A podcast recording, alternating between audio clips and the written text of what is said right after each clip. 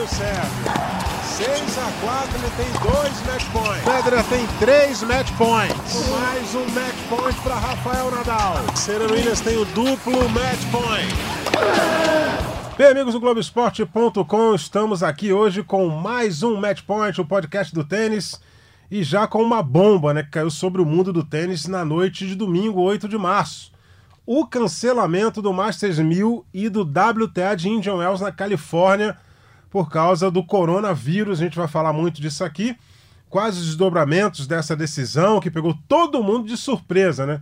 E hoje eu recebo aqui o Thiago Quintela e pela primeira vez aqui no nosso Match Point, né, aqui no nosso estúdio com a gente, meu companheiro de narrações, de grandes jornadas aqui do tênis, narrador do Sport TV, uma das vozes do tênis, Cláudio Show, meu querido Cláudio Show, coisa rica da vovó, seja bem-vindo, uma alegria estar com você aqui. A gente divide tanto aí os torneios de tênis e agora vamos dividir o microfone juntos aqui no nosso Match Point. Seja bem-vindo, Claudio Show. Que é uma grande curiosidade, né, Eusébio? A gente basicamente nas transmissões jornadas de tênis, antes de mais nada, alô galera, grande abraço, Quintela, Quintela que é o Quintela idealizador desse podcast, que demorou para nascer, mas nasceu e está está ocupando seu espaço, o tênis merece esse espaço, né? A gente, na verdade, durante as transmissões, as jornadas de tênis, né, acaba ficando junto muito pouco tempo, né? Exatamente. Na verdade, é uma troca de bastão, quase literalmente. É, né? Parece rádio FM, né? É, o é isso, né? Valeu, amigão, tudo bem, tá tudo certo, tranquilo, chegou o jogo é esse aqui, vou tentar não fazer um garrancho que eu costumo fazer nos papéis, né? Na ordem, roteiro. Mas é uma alegria muito grande. Estava atento, cheguei a notar, juro, não estou fazendo média com ninguém, algumas informações importantes e pertinentes do Thiago Vilde a partir do podcast da semana passada, com a participação luxuosa do Domingos. Estou muito feliz em estar aqui. Vamos que Pô, vamos. legal, legal, Cláudio. Seja muito bem-vindo mais uma vez. Quintela, o que você traz aí de novidades dessas últimas horas com o cancelamento dos torneios Indian Wells, o Masters 1000 e o torneio WTA.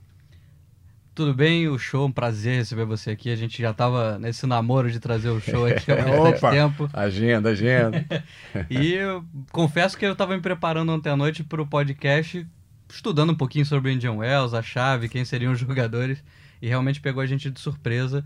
É, a gente não esperava né, que isso pudesse acontecer, o cancelamento completo. A gente podia esperar alguma. Eles já vinham com algumas decisões né, de é, o boleiro não poder entregar a toalha para o jogador, enfim, luva, né? atuar de luva. Usar, usar luva. luva, como foi em alguns jogos da Copa Davis, enfim, estavam com algumas precauções, mas aí veio esse cancelamento completo, coisa que a gente realmente não estava esperando. E as últimas horas a gente tem apurado bastante coisa, eu tenho procurado saber muito é, quais vão ser os próximos passos, principalmente em Miami, o que, que vai acontecer. É, teve um, um, show cancelado em Miami, um, um, evento de, de música eletrônica em Miami, que é bem pertinho ali de, do início do Miami Open, que é daqui a duas semanas. E isso mexe com a gente também de imaginar que o Miami Open pode ter o mesmo destino. Mas conversando com algumas pessoas lá em Miami, eles dizem que é uma situação um pouco diferente, porque esse evento de música já é um evento que não é muito bem quisto pela cidade, as pessoas já não gostam da movimentação. O, o, o cara que, que, que, reclama do barulho já arruma um motivo, não, não, não, mas tem coronavírus, aí o cara já. É, não, mas o principal, o principal ponto é que é um, é um evento que atrai muita gente asiática, muitas pessoas vêm da ah, Ásia. Sim. E aí rolou essa preocupação a mais de virem muitas pessoas de outros continentes é, da Ásia, da Europa, para esse festival de música eletrônica, então eles preferiram cancelar até com bastante antecedência. Então ele nem foi adiado, ele foi cancelado. E aí Miami Open a gente está esperando, ainda não teve uma decisão. É, o que mais chamou atenção também, nessas últimas horas, a gente viu muitas e muitas e muitas mensagens de jogadores, Diego Schwartzman, é, a Sorano Cisteia, muitos jogadores, o Sumit Nagal, o Rafael Nadal, muita gente falando sobre essa decisão ali de última hora, porque muitos jogadores ficaram sabendo pelas redes sociais.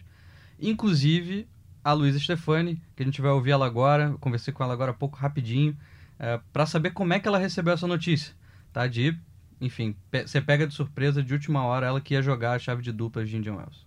Oi pessoal, tudo bem? Aqui é a Luísa Stefani, falando de Indian Wells, Palm Springs. Infelizmente o torneio foi cancelado mesmo.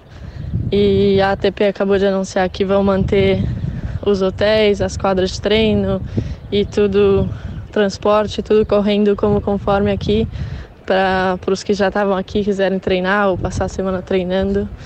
É, para mim, a WTA ainda não anunciou nada do mesmo tipo e eu e minha parceira a gente decidiu jogar a Guadalajara na semana que vem, então a gente vai passar um tempo aqui na, essa semana na Califórnia mesmo, treinando e se preparar preparar para jogar lá semana que vem.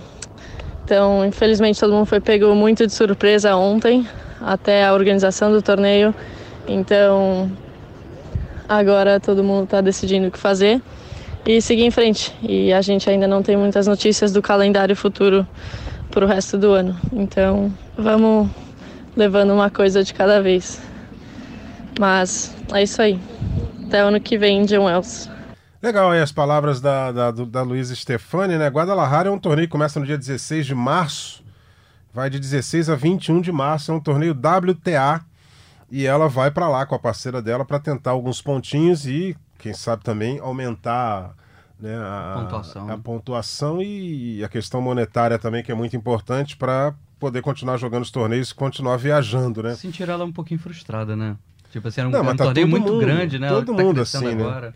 É, para você ter uma ideia, o, o, o, Indian Wells, antes do, do Masters 1000 e do Premier, né, que é, que é no, no, no WTA Premier, que é um torneio bem grande, eles realizam uh, no feminino um Indian Wells 125 e no masculino um Challenger. E esses torneios tiveram a sua conclusão nesse fim de semana. Só que o quali que começaria é, praticamente hoje, né? Começaria hoje, hoje, começaria hoje. Não, não começou porque a decisão foi tomada é, no domingo. Sim. Quer dizer, e o Tommy Haas, cara, o Tommy Haas, que é o diretor do torneio, a gente conhece bem o Tommy Haas, fez jogo dele é, como atleta, até pouco tempo ele estava jogando. É, ele não está muito satisfeito com essa história, não, né? Ele, ele foi. Ele acatou a decisão do condado de, de não realizar o evento. É, mas o ele não. A Califórnia fi... já estava é, em estado de emergência. Ele, né? já, ele já não né? ficou muito contente, não. Eles vão tentar protelar esse negócio aí para tentar uma nova. Mas nova data vai causar um problema sério, porque você tem 52 semanas enxugadinhas para realizar torneio. É, o problema, que é diferente, por exemplo, da Fórmula 1, né, que cancelou o, o GP de Xangai e não cancelou, né? Jogou mais para frente, ainda em, em data indefinida. Tem brechas, Eles têm brechas, é. né? Assim, ah, vai correr um pouquinho, vai ter que juntar semanas ali e tudo mais. julho. Mas eles têm algumas datas no calendário, coisa que no tênis não tem, é tudo muito engessado, muito difícil de você mudar. Até por isso as pessoas às vezes perguntam Sim. do Rio Open se dá, não dá para mudar de. Não, não dá, é, é muito engessado. As pessoas precisam entender que não é só sentar na sala e apertar o controle remoto é. que as coisas mudam assim de uma hora para outra, são tão fáceis de serem resolvidas. É, por exemplo, você vai lá para frente, você tem aquelas semanas de torneios preparatórios para Roland Garros. Você tem algumas semanas que você só, só tem 250 e 500. Aí o cara, ah, pode botar em John Wells essa semana. Mas aí o cara que ia jogar o 500 de Barcelona, ele é um top. Uhum. O Nadal da vida jogaria o 500 de Barcelona. Se a pessoa se acontece em John Wells na mesma semana de Barcelona, não dá. E aí como é que vai ficar? o organizador de Barcelona fala, pô, vocês estão acabando com o meu torneio. O organizador de um torneio de 250, vocês estão acabando com o meu torneio. Quer dizer, não vai, é, se não acontecer na data reservada, amigo, a chance de ser só no ano que vem é muito grande. Eu não sei se as pessoas estão estranhando também o fato do torneio principal, os dois principais terem sido cancelados, mas esses menores terminaram agora recentemente terem tido autorização para acontecer normalmente, mas é pelo volume de pessoas, né? Sim. Porque o tênis, além dessa questão específica do calendário, que é muito, muito peculiar, muito característica do tênis, tem uma coisa que é um pouco óbvia, é chover no molhado, mas é um torneio que demora nas fases iniciais. Vamos pegar um torneio de tiro curto, de uma semana. Você tem até a quinta, sexta-feira, você tem sete, oito, nove horas de sessão. Você tem isso durante 5, 6, 7 dias. Nesse, no caso, seriam 10, 12 dias. E você tem gente vindo de todo lugar do mundo, né? Potencialmente também, turistas domésticos ou ou de fora também, né? Então requer, acho que está muito por, por conta de tudo isso, essa decisão drástica da organização. Sem né? dúvida. Principalmente Indian Wells, né? Indian Wells é, é um torneio que você tem muito turista. A quadra central cabe 16 mil. A população maior. de Indian Wells cabe toda dentro da quadra central, ainda sobra espaço. É, exatamente, porque não, não, não é em Los Angeles, né? Por exemplo, não, que tem uma é população longe. grande, é longe é ali no meio do deserto, então é uma coisa que todo mundo tem que ir para lá. Então, Exatamente. é até uma forma também de proteger quem, quem mora lá, que certamente está é, quase que imune a isso, né? Deve ter pouquíssimas pessoas lá que tiveram algum contato com Europa ou, ou Ásia nesse período. Então, é uma forma também de é. proteger é. a população. Uma curiosidade rapidinho. Legal a atitude da ATP de manter, no caso, né? Tudo que já foi pago para que os tenistas continuem por lá treinando. Sim, não legal. sei não, mas pensando aqui com a minha cabeça, eu ia ficar com medo de ir embora rapidinho de volta. É, com relação... Cara, tem sempre... conveniência é, e um certinho, um certo medo de algo pode estar crescendo. E tem sempre gente que pergunta, aí com relação aos ingressos, tem muita gente do Brasil que vai para lá. É, eu li que com relação aos ingressos, você pode ter direito ao ingresso para o ano que vem, para o evento do ano que vem, ou se você não quiser, você pode entrar com um pedido de reembolso que eles vão reembolsar para quem já comprou ingresso para essa semana e meia aí de, de Indian Wells. Né? E a gente, a gente pode traçar um parâmetro, antes de eu, de eu colocar aqui o nosso Bruno Soares na Opa. conversa, que o Bruno também tem uma declaração com relação a isso. Mas a gente pode traçar um parâmetro. O Indian Wells, por exemplo, é um torneio que, em média, a gente vamos dizer assim, em média passam por lá 15 mil pessoas por dia. Talvez assim. até mais. É, é vamos chegar mais. a 20, 20 para ser é. mais último, porque o US Open tem uma média de 35 mil pessoas por dia. E é um torneio de Grand Slam com uma quadra central que cabe 24 mil. Indian Wells cabe 16 mil. Por exemplo, 20 mil pessoas por dia passam por ali. Aí você pensa, só no Parque Olímpico do Rio de Janeiro, sem contar os outros locais de competição na Rio 2016. Esquece Bahia de Guanabara, Maracanã, Maracanãzinho. Deodoro. Só ali no Parque. É, Deodoro, só no Parque Olímpico tinha uma média de 150 mil pessoas por dia. Se você analisar por esse aspecto, é muito difícil acontecer a Olimpíada de Tóquio. Sim. É, não, Aí já tem certeza. gente, não, já tem gente tem já. Tem que melhorar muito a situação. É, tem pra, gente pra... fantasiando que Tóquio pode ser realizado no mês de dezembro, mas lá em, aí você mexe com o calendário de um monte de coisa também. Os esportes americanos, entre aspas. Né? Exatamente. Tem modalidade NBA. esportiva que está lá em Tóquio mas que você tênis, não vai poder jogar. A gente está falando aqui do tênis, a gente está falando desse calendário engessado. Você imagina você jogar Tóquio ali para um mês para frente. Pronto, US Open. E aí, que, que já bate. Só já isso. bate com o aberto dos Estados Unidos. O cara já bate com um dos Masters 1000 da, da, da, da, da Open Series. Né? Vai... Sim, sim, Cincinnati. Se arrebenta, assim, completamente. A gente já não consegue transmitir, na verdade, é. né, normalmente. É complicado, o negócio é complicado, então não é assim. As coisas precisam ser analisadas de uma forma é, objetiva e clara para que todo mundo possa chegar a um consenso e as pessoas não saiam prejudicadas dessa história aí, né? E o Bruno Soares falou com a gente também e falou de toda essa situação que está acontecendo do cancelamento do Masters 1000 de Indian Wells. Brunão! Fala pessoal, tudo bem? É, bom, primeiro notícia que pegou todo mundo surpresa. É, isso aconteceu ontem no domingo, é, já no final do dia. É, houve uma pressão muito grande ali do, do pessoal do condado ali, do Departamento de Saúde. É, a ATP entrou em reunião de emergência com a WTA e o torneio. Algumas possibilidades foram cogitadas. Eles tentaram, através do nosso chat ali do Conselho de Jogadores, é, e falando o, o, máximo que dava, mas realmente foi uma decisão tomada pelo torneio e, e, e muito rápido, né? É, eles tinham que tomar uma decisão muito rápida em cima disso. É, realmente pegou todo mundo de surpresa. É, muita gente já estava lá. eu dei sorte que estava voando hoje de manhã de Miami, acabei cancelando tudo e, e ficando por aqui. E não houve participação da, de jogadores, porque, como eu falei, foi uma decisão do torneio e não da TP nem da WTA. É, a gente foi comunicado, eles estão estão dando updates assim enquanto tudo vai acontecendo, mas está tudo muito em tempo real ainda, tudo muito muito corrido e, e e agora tem que realmente começar a pensar nos próximos passos aí, que, que são né, todo, todo o problema que vem com o cancelamento do torneio e tudo que vem pela frente também do circuito, né? É, olha, é, é, difícil saber, impacta, impacta o meu ano com certeza, mas impacta o de todo mundo de uma forma igual, né? É, uma coisa é você não você ser impedido de jogar por alguma lesão, alguma coisa, a outra é todo mundo ser impedido de jogar. É, e há um temor muito grande de Miami e todos os torneios da, da Europa, né? É, visto que a situação na Europa está bem pior do que aqui nos Estados Unidos. É difícil falar é, o que eu acho que seria a melhor decisão no momento. É, muitos eventos é, optando por jogar com portões fechados. É, agora tem que ver com o pessoal, acho que realmente que entende do departamento de saúde, dos riscos de uma forma geral. Acho que isso isso é o mais importante, né? Muito se lê, muito se escuta, mas a sensação que eu tenho é que ninguém sabe bem mesmo a, a, a, a gravidade ou né, como, como segurar esse, esse vírus. Então fica, fica muita incerteza no ar e difícil tomar uma decisão. É, eu não acho que houve falha na comunicação. É, como eu falei, foi uma decisão tomada pelo torneio e muito rápido. É, não houve tempo de comunicar, é, de sentar, de juntar, de chamar um meeting. É, eu acho que nesse caso o melhor, a melhor coisa a fazer é comunicar o mais rápido possível, porque assim como eu, tinha muita gente que ainda não tinha ido para Indian Wells e conseguiu né, diminuir as perdas, diminuir o, o prejuízo, cancelar voo, é, é, economizar dinheiro. É, então eu acho que, que a TP está tá fazendo o que pode. É uma situação de emergência, não tem muito o que fazer. Então tem que, nessas horas, acho que tem que ter um pouco de paciência também, né? Entender que é um, que é um caso bastante extremo. É...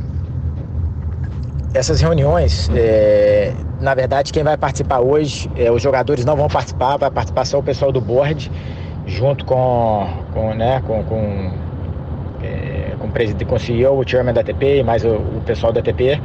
É, para realmente começar a pensar nos próximos planos. Né? Eu acho que tem muita coisa para olhar agora né, tudo que impacta com o cancelamento de um torneio e também tudo que pode impactar daqui para frente. Né? Como eu falei, Miami está em situação aí, Miami já é, é, falou que vai emitir um comunicado dentro das próximas 24, 48 horas e todos os torneios da Europa, né? começando ali por Marrakech, Monte Carlo, tudo ali muito muito perto da, da, da Itália e de países que estão bem complicados.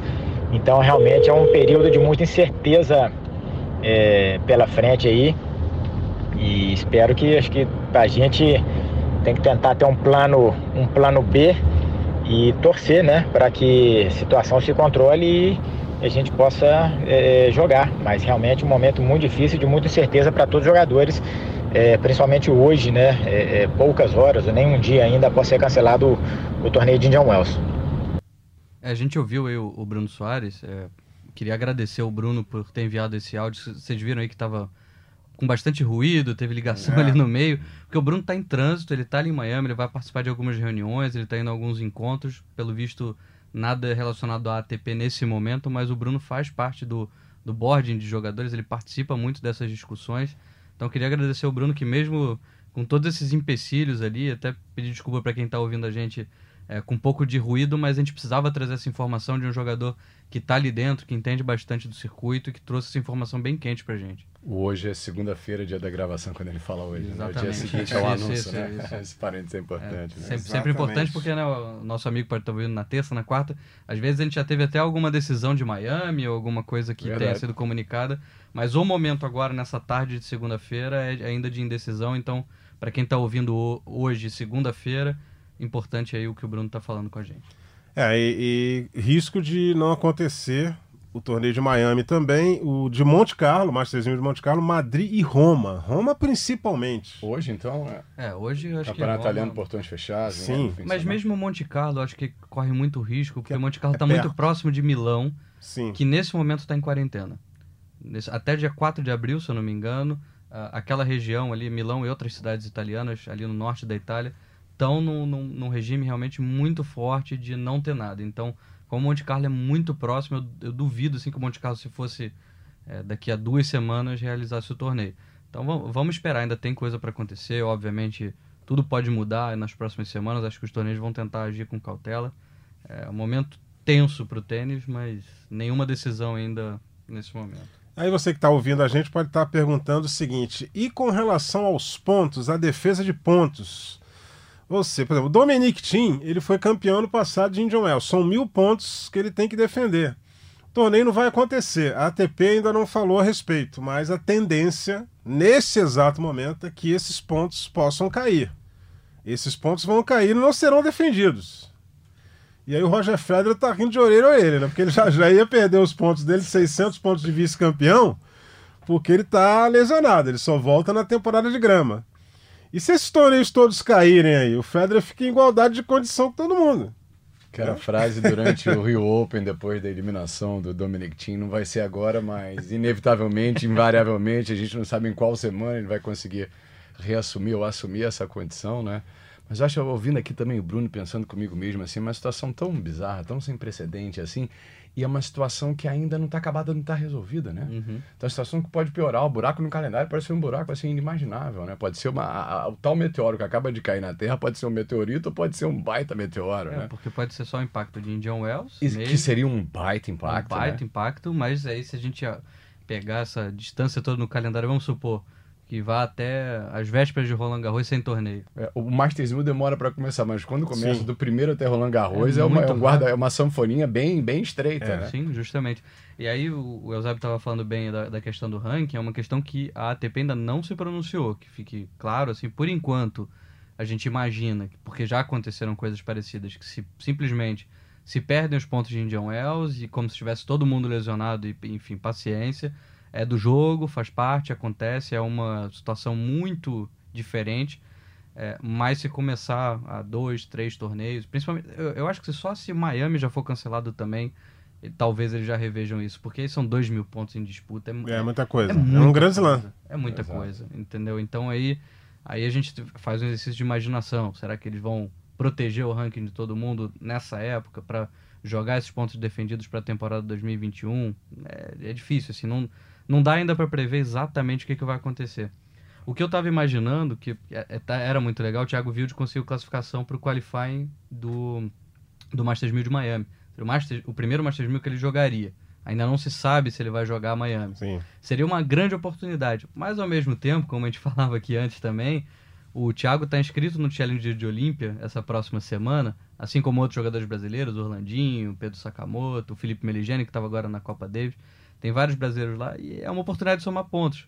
No momento em que está todo mundo agora, como a Luísa falou anteriormente, que ela já se encaixou ali em outro torneio, agora vai todo mundo correr para onde está rolando o torneio. Exato, os challengers nunca estiveram tão procurados assim. É, né? vai incrível, ter gente né? pedindo convite aí. Porque a você prateleira do challenger ganhou um upgrade bacana. O Thiago talvez ele seja a cabeça de chave 1 desse torneio, né? Pelo ranking que ele está hoje.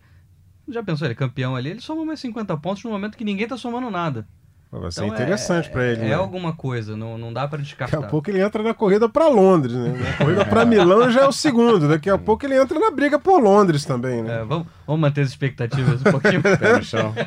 Não, e foi legal, assim, o desempenho dele na Copa Davis, a gente não, não, não falou até agora da Copa Davis, nesse confronto Brasil-Austrália, o Brasil acabou sendo derrotado por 3 a 1 mas os jogos do Thiago, os jogos, o jogo, o jogo que ele perdeu, ele, ele levou pro terceiro. Foram vários jogos dentro de um único jogo. É, ele vendeu caro. Vamos emendar então esse assunto? Oba. Vamos, vamos emendar a Copa Davis? Vambora. Aqui, ó. É, é, a gente tá falando de Copa Davis aqui, ó. E tem essa questão do coronavírus aqui, ó. O temor foi tão grande que alguns confrontos é, foram disputados com portões fechados. Ó, Itália e Coreia do Sul, Japão e Equador, Polônia e Hong Kong portões fechados, mas foram realizados, aí não, não teve problema com o calendário da Copa Davis. E uma curiosidade de resultado, agora vamos falar de resultado, o Equador ganhar do Japão com 100% de aproveitamento Nossa. nesse confronto e ir para o grupo mundial com a equipe incrível, que né? tem o Equador é incrível. É, é um, é um feito. Mas o Japão, o Cazaquistão também passou, né? Foi. O Cazaquistão foi. O Japão jogou com, com Nishikores e companhia? Então, o Japão o Taro sofreu... Daniel, por causa do coronavírus, o, o, Japão também teve esse problema. Assim, o, o Nishikori estava lá e ia jogar, mas o Nishikori sentiu ainda a lesão que ele está se recuperando, então ele pediu para não jogar de última hora. E o Nishioka, que também estava convocado, que seria o número 2 do Japão, viraria o número 1. Um, desistiu de última hora por causa da questão do coronavírus. Porque acontece o seguinte: como o Nishioka não é residente dos Estados Unidos, ele viajaria para o Japão, ele não estava no Japão, e teria que depois viajar para os Estados Unidos, para Indian Wells e Miami. Então, naquele momento, ele decidiu que talvez ele tivesse algum problema para entrar nos Estados Unidos, Sim. por estar tá vindo do Japão, e decidiu não ir jogar. Já o Nishikori é uma situação diferente, porque o Nishikori é residente dos Estados Unidos, o Nishikori tem green card, mora na Flórida há muitos anos, então dificilmente o Nishikori vai ter algum problema por ser residente. Será que ele não sabe falar japonês? Né? O Nishikori? Será fala, que já fala, esqueceu, fala, não? Fala, fala, faz comercial em japonês, tá sempre lá falando japonês. Eu fiz uma competição de ginástica agora, importante até a Copa do Mundo, que nesse ciclo olímpico da ginástica tá contando Foi em Milwaukee, né? Também. Perfeito, no ginásio até do Bucks, é, né? Estado, do Antetokounmpo. Estado de Wisconsin. Frio não, será nessa época do ano não? Imagina. Um pouquinho. Nossa, e é, é, é a condição climática ideal para vírus, né? Frio, né? Exatamente, frio, né? nesse período do ano e na, na geograficamente Mas tinha gente, eu, acompanhei alguma etapa ao vivo, principalmente feminina. Bem, Engraçado bem como cheio, a ginástica feminina cheio. atrai, né? Sem a Simone Biles, é. mas com um elenco muito grande justamente por isso, né? Um ciclo já se fechando e as competições ficam mais importantes e com presença de japoneses e chineses. Chineses, no caso, eram um por país, né? Era um representante por país, que tiveram que, para conseguir o acesso à viagem e à liberação para entrada, fazer uma espécie de quarentena em Doha, no Catar. Só assim eles foram liberados depois desse pequeno período para poder entrar no país. Que ginástica está sendo feita para não deixar passar o gancho, né? Sendo feita para que as pessoas consigam se locomover, né? A gente falou do Brasil na Copa Davis aqui, acabou sendo derrotado pela, pela Austrália. O Brasil volta a disputar o qualificatório do Grupo Mundial em 1 de setembro. Tomara que isso aconteça. Sorteio esses dias, né? É, e, e, deu para tirar alguma coisa boa desse resultado. Já falei aqui, né? Porque o Thiago Wilde vendeu caro uh, os jogos, ele perdeu, mas vendeu caro. E a dupla conseguiu uma vitória fantástica, né? Uma nova dupla. É, eu tenho aqui até os resultados aqui, ó. Jordan Thompson 2x0 no Thiago Monteiro, John Millman 2x1 no Thiago Wild, aí o Demoliner e o, e o Eligene ganharam do Duckworth e do Pierce 2 sets a 1. O John Millman passou pelo Thiago Monteiro 2 sets a 1 e aí o Thiago Wild nem precisou jogar o último jogo, né? Mas aí o Thiago também vendeu caro, vamos fazer justiça pro Thiago Monteiro aqui, que ele vendeu caro o jogo contra o John Millman, né? E ó, parciais, coisa de louco. Parciais, só tie-break, né? Três coisa de louco esse é, negócio aqui. Só no tie-break. 6-7, 7-6, 7-6. O jogo mais fácil foi 6-4, 6-4. O primeiro mais fácil em relação à parcial, né? Que não sim, foi fácil, né? Sim. Né? O jogo de, mais tímido de parciais, né? Ah, eu acho que tem parte cheia do copo, muito mais cheio. O copo tá muito mais cheio do que vazio, não tá não, Quintela? Eu acho que sim. É... Eu confesso que, por causa do fuso horário, eu vi muito pouco. Vi é. trechos de algumas partidas antes de dormir. É, depois resgatei para ver os melhores momentos, enfim, o que, que eu consegui ver de, de jogo. E li bastante também sobre pessoas que viram. É, eu vi mais o jogo de duplas, foi um jogo que eu consegui acompanhar uma boa parte. É, não foi um jogo de alto nível técnico, foi um jogo de muitos erros, é, mas o Brasil foi muito inteligente e jogou muito em cima do Duckworth, é, que não fez uma boa partida e conseguiu uma virada importantíssima nesse jogo ali que manteve o Brasil vivo no confronto, senão o confronto acabava ali. E mesmo sem, sem muita afinidade ali, o Demoliner com o Felipe Meligeni, conseguiram fazer um jogo assim, mentalmente muito bom. Eles sacaram ali no, no, no tie-break logo para fechar o jogo. O jogo terminou com 8-6 no, no último tie-break, terceiro set. Então você já vê a emoção que teve esse jogo. Tie-break no último set. Com o Meligeni sacando. Com o Meligeni sacando. sacando. Exatamente, personalidade do garoto. Porque o Demoliner sentiu na hora de fechar o jogo. O Brasil tinha, se eu não me engano, 6 a 2 ou 6 a 3 no tie-break. E aí a gente perdeu três pontos consecutivos, empatou, ficou aquela tensão e conseguiu fechar na sequência. Esse jogo eu vi bastante. É, a, falando do Thiago Wilde, que eu vi alguns trechos, não consegui ver tudo, vi mais o primeiro set. É, que, que jogador tá virando o Thiago Wilde? É uma Se pena que ele pensar... sacou 5-4 aqui e não matou o jogo no é, set. Né? Ele, ele, sacou no segundo set, podia fechar em 2 sets a 0, seria um resultado fantástico. Mas vou dar um mérito pro Milman, que fez uma partidaça. O Milman, que é um baita jogador, e aí o terceiro set o Thiago sentiu um pouquinho fisicamente o jogo, não foi um jogo é, que ficou mais favorável para ele e o Milman foi lá em cima na confiança também. Então, muito mérito para ele, mas a gente precisa exaltar o que o Thiago Wilde fez essas últimas semanas. Porque Exato, ele, é. ele sai do Saibro eh, em Santiago, faz uma viagem para a Austrália cansativa, chega depois de todo mundo, tem menos tempo de adaptação na quadradura, que não é onde ele treina normalmente. E aí ele faz um jogo desse contra um top 50, mentalmente muito forte, indo para cima arriscando bola, fazendo o jogador do time da casa calejado pra caramba. Pode não Sim. ser o Kijos ou o Deminaur, que seriam é. né, os principais, mas um jogador calejado. O Milman já ganhou do Federer em Sim, grande Slam. Molhou, molhou bola para o jogo quase ganhou uma vez, é, quase duas é. vezes. Exatamente, jogador, assim, sinceramente, é de encher os nossos olhos, assim, cria uma expectativa, como a gente vinha falando no último podcast aqui, é, é, é de empolgar, porque ter essa mentalidade foi muito importante. É, Como mudanças são bem-vindas, né? Se ele mata o jogo aqui, ele, ele seria 2 a 2 no confronto e teria o último jogo com Jordan Thompson, amigo.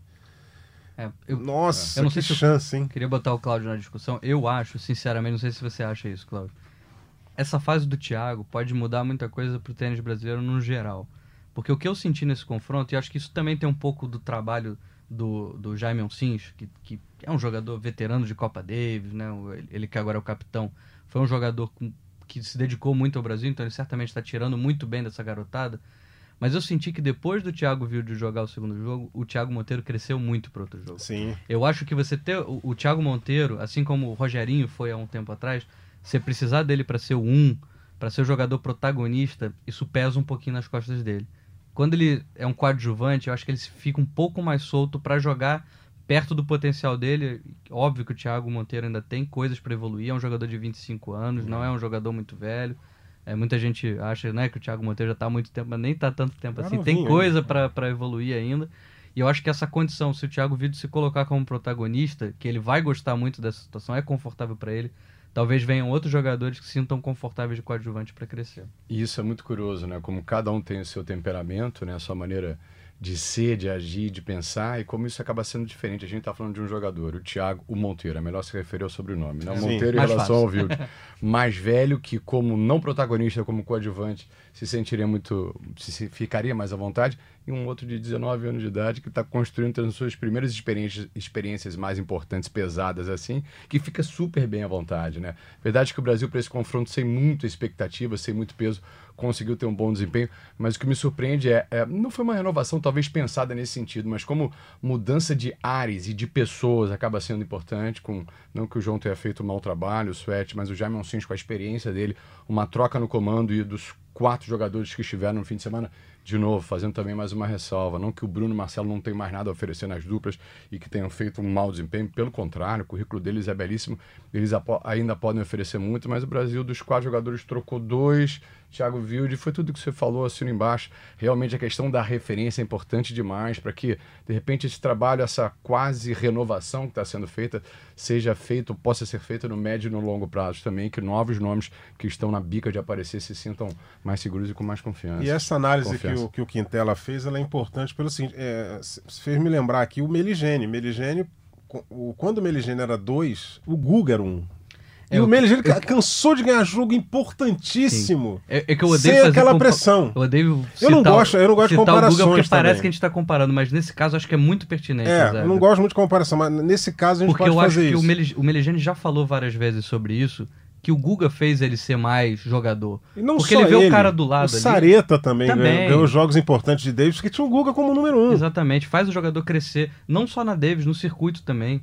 Ele se inspira no cara que tá aqui é. do lado treinando junto com ele, entendeu? É, é faz todo mundo crescer, você puxa essa geração para cima. Eu acho que você tá certíssimo. Acho que o, o Fernando Meligeni, com o Guga do lado, foi muito mais jogador em resultados, porque a gente sabe das limitações do Fininho, ele, ele sempre fala sobre isso. Mas ele foi muito jogador, o que ele fez foi espetacular, ganhou ATPs, foi campeão pan-americano, é, fez semifinal de, de, de Roland Garros. Os feitos dele são, são impressionantes para um jogador que não enchia os olhos Exatamente. de ninguém. Então, é, o, Mon o Thiago Monteiro parece ir um pouco nesse caminho. Talvez ele consiga apresentar mais se alguém puxar ele um pouquinho. Ele tem que ser o Ele perdeu o Belucci como referência, porque foi. É. Ao mesmo tempo que ele subiu, o Belucci caiu muito. É, é, e o que o Claudio falou eu acho importantíssimo. É um, não foi intencional essa renovação, mas ela veio. E nossa. E a gente tem uma equipe totalmente diferente. É o Felipe Meligeni que também tem um pouco essa personalidade de arriscar um pouco mais, de ser um jogador que não tem medo da, de bater na bola, não teve medo de enfrentar o Dominic Thiem com quadra lotada aqui no Rio Open. É o Thiago Wilde com toda essa personalidade que muita gente critica. Ele tem 19 anos ainda, ele pode evoluir, ser só um jogador marrento, por exemplo, como Sim. é o Fábio Fonini, e que essa confiança às vezes vai ser muito boa em certos momentos. Acho que a gente tem, tem muita coisa para aplaudir e aprender com, essa, com esse confronto da, contra a Austrália. Se a gente for pegar os últimos confrontos recentes, Brasil contra o Japão lá no Japão, assim, não teve nada para tirar? Sim, sim. Era época que a gente fazia. É, Nossa, que a gente, foi, a gente foi, tinha... é, foi, difícil. O que, que, que, a gente tira de lição daquele... Exatamente, eu já tinha quase me esquecido. Teve um Brasil e Índia que foi tenebroso.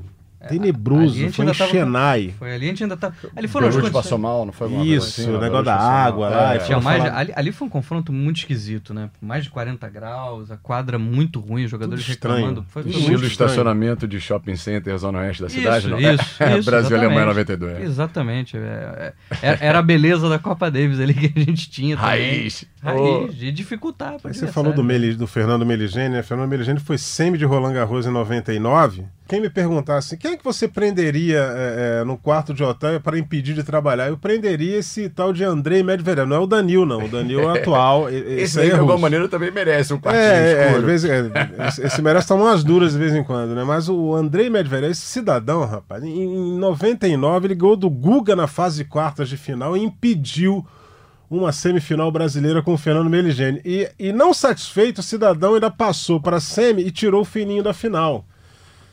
E ele jogava bem, né? Jogava muito Não, no Cyber. Gol Roma, gol torneios importantes, mas é uma pena, né? A gente teria um finalista brasileiro. Não acredito, semifinal brasileira de Guga e Meligênio. Eu, eu, eu, sinto muito até hoje por isso não ter acontecido. Uma das é, coisas ou... que eu mudaria na história do, do, da humanidade. Ou que pelo menos o Fino fizesse aquela final. Seria assim, uma coroação de uma história belíssima no, no tênis, porque o bem ou mal o Guga tricampeão, e se ele pegasse o é. Fino ali naquela semifinal, se ele perguntar pro Fino agora, ele vai falar que não, não teria a menor chance dele Mas ali, cara. naquela ocasião, o Guga tinha ganho o, o torneio de 97. 97, é. E aí o Guga não tinha ainda não, aqueles não. três títulos de Roland Garros. O Guga tava babando também. Tava, tava. tava é que ele deu um molezinho, o Medvedev enganou ele e acabou eliminando e, o Guga. E a gente falava de Davis, dessa questão de um ser o primeiro, o outro o segundo, foi no ano de 99, ano de um Brasil e Espanha espetacular de Davis, né? Não foi 99? 99. Foi aquele um confronto de Lérida. É, isso, né? Isso, exatamente. Exato, né? 99, né? Um Guga, ano especial. Esses espanhóis, eles tinham um respeito com o Guga enorme, porque ele pegava Moiá, é, Corretia, é, Brugueira e, e, e Costa. Ferreira, Ferreira era o que, né, esse aí era, era complicado. É, mas o Ferreira, ele, apesar é, do Ferreira ter 3 a 2 contra o Guga, o Guga ganhou as duas vezes em Roland Garros. O mais importante o Guga levou. Ele pegava esses espanhóis e enfileirava. Argentino também tinha um, um drama com o Guga, né? É, o pessoal que crescia no Saibro é, sofria um pouquinho. O pessoal sofria bastante com ele e, e ele sofria com alguns. Ele sofria com Leighton Hilt. Leighton Hilt era um cara que dava um certo problema para ele. Inclusive o dele em Floripa no Saibro. É, não, Leighton Hilt, ele mentalmente ele, ele mexia muito com o Guga. Também já pegou o Guga na já indo para uma fase final Sim. de Ainda pegou o Guga no auge ali, 2001 mais ou menos, mas de... quando o Hilt realmente jogou contra o Guga, já já estava numa numa decadência do Guga por, por questões físicas. Falando do Guga, esse ano a gente está projetando para o final do ano um, um especial bem legal 20 anos do número 1 um do mundo.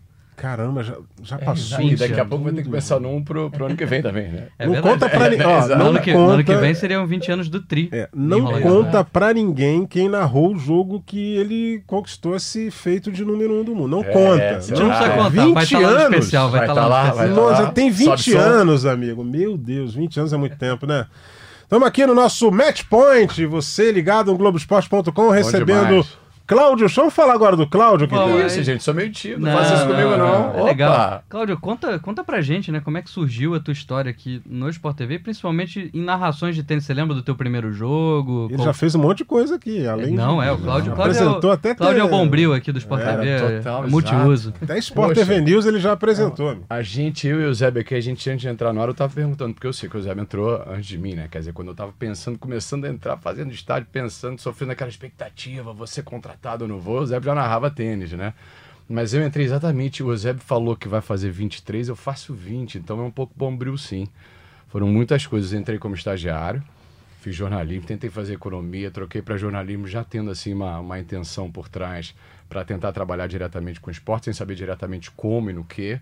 E aí pintou um estágio no Multishow. Aí do estágio do Multishow, aí, digamos assim, eu abri um olho bem grande, assim para tentar fazer essa transição que eu consegui fazer. O estágio Multishow não teve um encaminhamento para ser contratado. E aqui, estágio, trabalhei no Dossiê Sport TV, um programa bem aprofundado em temas jornalísticos, com muitas entrevistas, ouvindo os lados A, B, C, D, E, todos os lados possíveis e imaginários de, de uma história. Estagiário do Sport TV News também.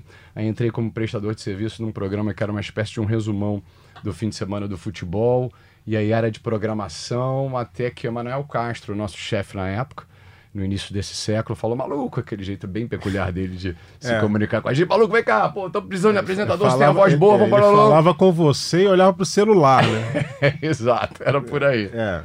E aí acabei virando um fiz piloto e um grande cara que também não está com a gente, o Sérgio Ricardo Lopes, já fico fazendo piloto, que é um jargão nosso da televisão, para fazer teste, ensaio, né? grande Sérgio. Aí acabava o programa, eu entrava assim depois, assim, quando o programa saía do ar e tal, pegava uma brecha, uns 5, 10 minutinhos. Ele falou, maluco, vem cá, tá gravando tanto piloto, vai tirar brevê daqui a pouco. e assim eu fiquei uma espécie de um apresentador by Coringa, do Luiz Carlos Júnior, na época ele apresentava Sport TV News, Luiz Roberto e Barreto com redação de manhã. Fiz um pouquinho de tudo durante 3, 4 anos. Já depois, no fim desse período, também começando a acumular experiência com narração, até que eu passei a ficar exclusivo da narração. E se não me engano, Mário Jorge Guimarães falou: vem cá, estamos precisando de um, de um narrador para se juntar para acabar de fazer essa parceria com o Eusébio. E nisso, Zé, não sei, 2011, 12, já deve ter quase uns 10 anos. Não, é, tinha, o, tinha um contato superficial Mário, com o tênis. O Mário assumiu como gerente de eventos em 2009. Então deve ter sido logo 2009. depois, 10, 11 talvez. Ele já estava aí como gerente de eventos. Eu, eu lembro que. Não, acho que foi até antes. Eu não lembro. A Copa Davis Brasil e Equador, Porto Alegre, Nossa, foi 2000 e. Aí você está querendo abusar é, da minha memória. Não, não, 2007, não, 7 foi Belo Horizonte, aquele Brasil e Suécia, lá que o Sodlin andou fazendo os buracos na quadra. Antes da mononucleose. É, é bem antes. Ele estava voando. Ele foi final de Roland Garros em 2009, inclusive. Mas eu acho que foi, é, foi por aí, 2009. 2009. Acho que essa, essa Davis deve ter sido 2010 lá com, com Brasil e Equador. Devo, eu devo ter entrado um pouco depois sem ter um conhecimento muito aprofundado, sem nunca ter jogado. E tô nesse período todo com você, dividindo, apresentando muito aqui, sem ter que fazer média com você. Eu, eu brinco. Ah. E não brinco que você é a voz do tênis, uma das referências que a gente tem na nossa televisão nos últimos 20, 30 anos. E nesse, nesse grande desafio que o tênis é em relação à transmissão, menos ritmo, né? porque a gente até perde um pouquinho do ritmo. Às vezes, quando a gente sai de uma transmissão, a gente não está não tá numa semana de tênis e vai para um esporte que requer um pouco essa, essa velocidade maior, a gente tem que fazer, puxar a chavinha meio que no Sim, trampo. A né? garganta até arde, amigos. Porque, porque é, é, é, outra, é outra dinâmica, né? Você não narra ação no tênis, né? Narração, você não narra ação, é pré e pós-ação, é né? É, verdade. é diferente, é um outro ritmo e também de, de me, me inteirar das coisas, pegar os atalhos, etc e tal. Culminando com no ano passado, há dois anos, o NARC tentou fazer uma época, eu deixei, digamos, a sementinha guardada assim, que, que acabou germinando de vem cá, você já jogou tênis? Pô, vai jogar tênis. Ele tenta joga... isso comigo, até hoje ele não conseguiu. Fez isso comigo, eu joguei. Impressionante como foi muito mais difícil a experiência do que eu imaginava. Em vez de um mês, eu acabei ficando um ano. Só que eu tenho que debitar isso na conta dele. Isso foi 18, 2018, fim de 2018. Em 2019, segunda-feira, dia 18 de fevereiro de 2019, primeiro dia do Rio Open, dia da minha aula, quebrei o pé três, quatro horas antes do Quinto carro passar metataço, lá. rapaz. Neymarizei. Neymarizou. Neymarizei. Vou botar essa na coisa. Dizer que isso é, é culpa do Narco é uma grande brincadeira, naturalmente, né? Dentro daquelas piadas internas. Mas isso acabou sendo só um susto, mas mas foi talvez um, o ápice da experiência tenística na minha carreira. E você lembra quando foi a tua primeira narração de tênis? Ai, Quintela, com toda sinceridade, não lembro. Eu lembro da primeira de futebol, um jogo de eliminatórias Copas, que é Equador e Uruguai, alguma coisa assim. Mas de tênis eu confesso que Futebol, eu não me lembro. lembro de cabeça assim, cara, não me lembro. Porque tem, de narração deve ter 10 anos. Então, vou, a gente eu, faz eu tanta pergunto, coisa eu aqui em tela. mais fácil, então. Qual foi que mais te marcou? Ah, não, fica fácil. Porque o Eusébio já tinha feito, eu não sei, eu e o Eusébio, quando a gente chega em reta final de Grande Slam, a gente faz dois aqui na casa, né? Faz o Wimbledon e o US Open. Em Wimbledon, nos dois, na verdade, a gente, na segunda semana em especial, quando faltam 4, 5 dias, a gente começa a se revezar. Não mais no mesmo dia dele fazer a segunda metade dos jogos, mas nos dias porque a quantidade de jogos acaba sendo reduzida, a sanfona se fecha, então sei lá, eu faço a semifinal feminina, ele a masculina, eu às vezes a final feminina, durante uma época correu assim. Então sábado, penúltimo dia de Wimbledon, 2017, final feminina, né? eu fiz a feminina e emendei com a final de duplas, duplas. masculina com Marcelo Melo. E acabou que acabou que foi tinha tudo para ser uma, uma, uma, sessão mais curtinha, a final feminina foi aquela final, se não me engano, acho que a Serena ganhou, foi aquela final que não teve graça. E o masculino, jogo de duplas e tal, que nada, tiveram que fechar o teto, aí foi aquela coisa de Lady Murphy, fecharam o teto, o jogo acabou no game seguinte com o título do Marcelo Melo de Wimbledon, né? Aquilo ali não tem, não tem, não tem comparação. Incrível. Se você perguntar para mim qual o primeiro jogo de tênis que eu não vou lembrar, não. Eu lembro o primeiro tempo, né? acho que o primeiro torneio eu lembro. Marista Bueno com 98, não, não, Marista Bueno. Pô, gostaria de ter feito, ah, Como eu gostaria de ter narrado não um, teríamos, não, um título não de Wimbledon dela. É, não tínhamos transmissão nessa época. Se a gente está num período numa janelinha do Google de fazer aniversário de conquista, a Marista Bueno praticamente quase todo ano era, ah, né? Ela, ela 50, 45, 60, né? Vai, né? Nossa, né? eu adoraria ter feito um jogo da Maristé. Qualquer jogo da Maristé em qualquer quadra, cara. Ia ser demais, porque ela saca, voleia. E foi uma ótima companheira é. de vocês. Nossa, Nossa, figura fantástica. Maria Bueno, figura fantástica. Agora, o primeiro torneio eu até lembro, cara. Foi aquele da Antuérpia, lá em 98, que era o da Comunidade Europeia, raquete de ouro, tamanho natural, o troféu, com 1.617 pedras de diamante. Esse eu lembro. Fim dos anos 90. É, agora, o primeiro, primeiro assim, evento que eu narrei, eu lembro que foi o futebol gravado no Campeonato Gaúcho, Ipiranga e Grêmio no Eita, Antigo Olímpico. Bom demais. Ipiranga e Grêmio no Antigo Isso aí eu lembro. Agora, Olímpico depois... Raiz. Agora você passa pelos caras aqui em torneio, a gente faz o Rio Open, os caras vêm falar com a gente aqui, né? Aí vai, vem tirar foto.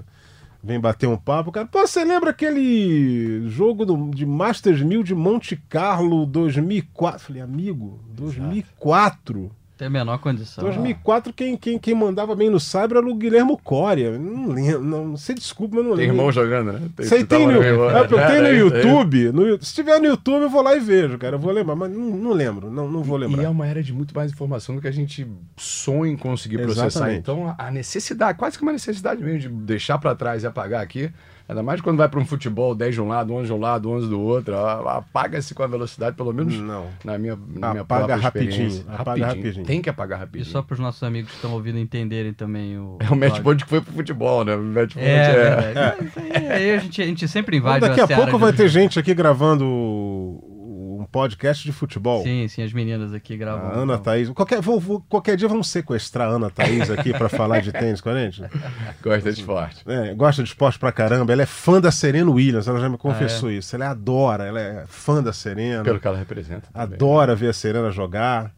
É, vamos sequestrar também o Bruno Souza lá do vôlei, porque o Bruno é, joga tênis. E, poxa, joga. E divide a narração bem, com a gente também, o Bruno isso. Souza, rapaz. Muito querido, muito é o garoto, é, é, O Bruno Souza é o cara do head-to-head -head mais impressionante do tênis, com, com o nosso Franklin, que, que trabalha com a gente aqui e mora no mesmo condomínio do Bruno Souza. Isso eu não sabia. Eles têm 59 confrontos entre eles. 50... 58 vitórias de Bruno Souza. É quase um Djokovic e Gael Monfils. É, exato. Jamais na história alguém conseguiu, né? Tem... 58 vitórias de Bruno Souza. Mas Bruno Souza ele joga mais vôlei do que tênis. Ele falou, não, jogo mais vôlei do que tênis. Por isso é que ele tá muito bem no vôlei. É outro que tem uma história bem legal aqui como, como, narrador. Claro, só pra gente fechar. Queria saber de você, pra você explicar para quem tá ouvindo a gente em casa agora, ou no carro, enfim, independente de onde estiverem, qual é a principal dificuldade, qual é a grande dificuldade na hora de narrar o tênis? Como você vinha falando, o ritmo e tal, mas o que, que você precisou adaptar e o que, que você tem tentado evoluir também nas suas narrações? Olha, a primeira coisa foi conhecer a fundo um esporte que eu conhecia só superficialmente. Então, buscar os atalhos, as informações, conversar com o Eusébio, que já narrava, com os comentaristas, principalmente, com quem a gente. Na verdade, os comentaristas são, são basicamente metade da transmissão, né? Tem uma, uma troca de experiência, um tipo de vivência, uma leitura de jogo, que são muito ricos também. Mas eu acho que a grande questão é a concentração porque é uma transmissão que você sabe quando vai começar a fazer. O Eusébio, às vezes, nem isso, né? Porque ele normalmente faz a rendição, né? E você não sabe quando vai acabar. Então, a gente, sei lá, a gente faz uma conta de número par, né? Se hoje no trilho do, desse segundo dia, abertura, ou a quinta-feira, que seria a quinta-feira de abertura de Indian Wells, normalmente um torneio cheio, grande, desse tamanho, no primeiro dia, ou nos primeiros tem o quê? Tem seis jogos. Então, Eusébio, a gente vai fazer três. É essa conta que a gente faz numa média de dois de duas horas por jogo de três sets. Não foi essa a média dos primeiros dias do Rio Open, foi bem Não. acima, né? Mas isso teve o advento vezes... da chuva, né? Também, em torneios Prendeu muito tempo lá. No Rio Open também. Mas é não saber, acho que a grande questão foi conhecer um pouco mais, conversando com pessoas, enfim, procurando me virar.